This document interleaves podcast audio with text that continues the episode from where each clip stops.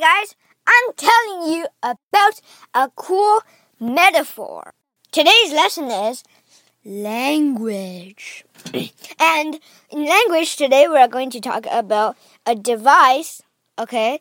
Not an Xbox 360, but a device in writings or stories that help readers understand or like sort of know what the story is all about instead of like uh, foggy, kind of mysterious, like you don't really know what it is, and you just listen from the beginning to the end, and you waste all your time.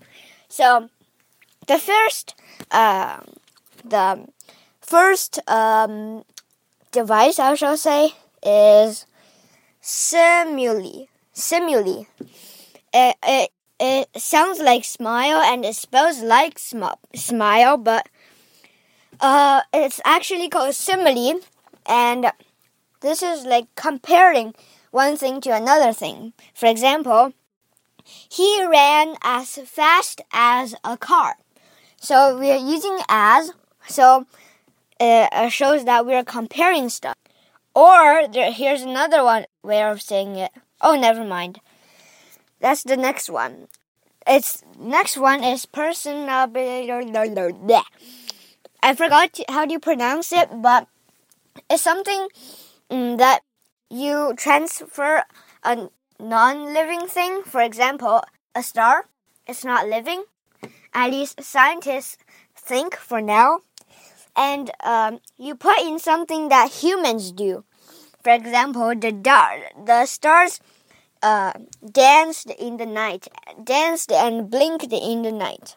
So, you know, first of all, stars don't blink, and second of all, stars don't dance. So, we're just describing in detail that it's going all around and it's like bright, dark, bright, dark, bright, dark.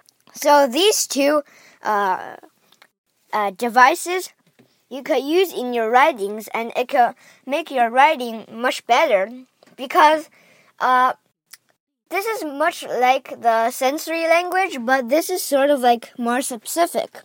And another thing I want to point out is uh, this could easily like lead to like wrong wrong uh, describing. So, for example, a star, let's say pooed. Okay, stars don't poo and stars don't do anything or nature don't do anything to stars that look like poo in any way. So, uh, yeah, you have to uh, beware of these like wrong descriptions and then you're off to a safe journey to write.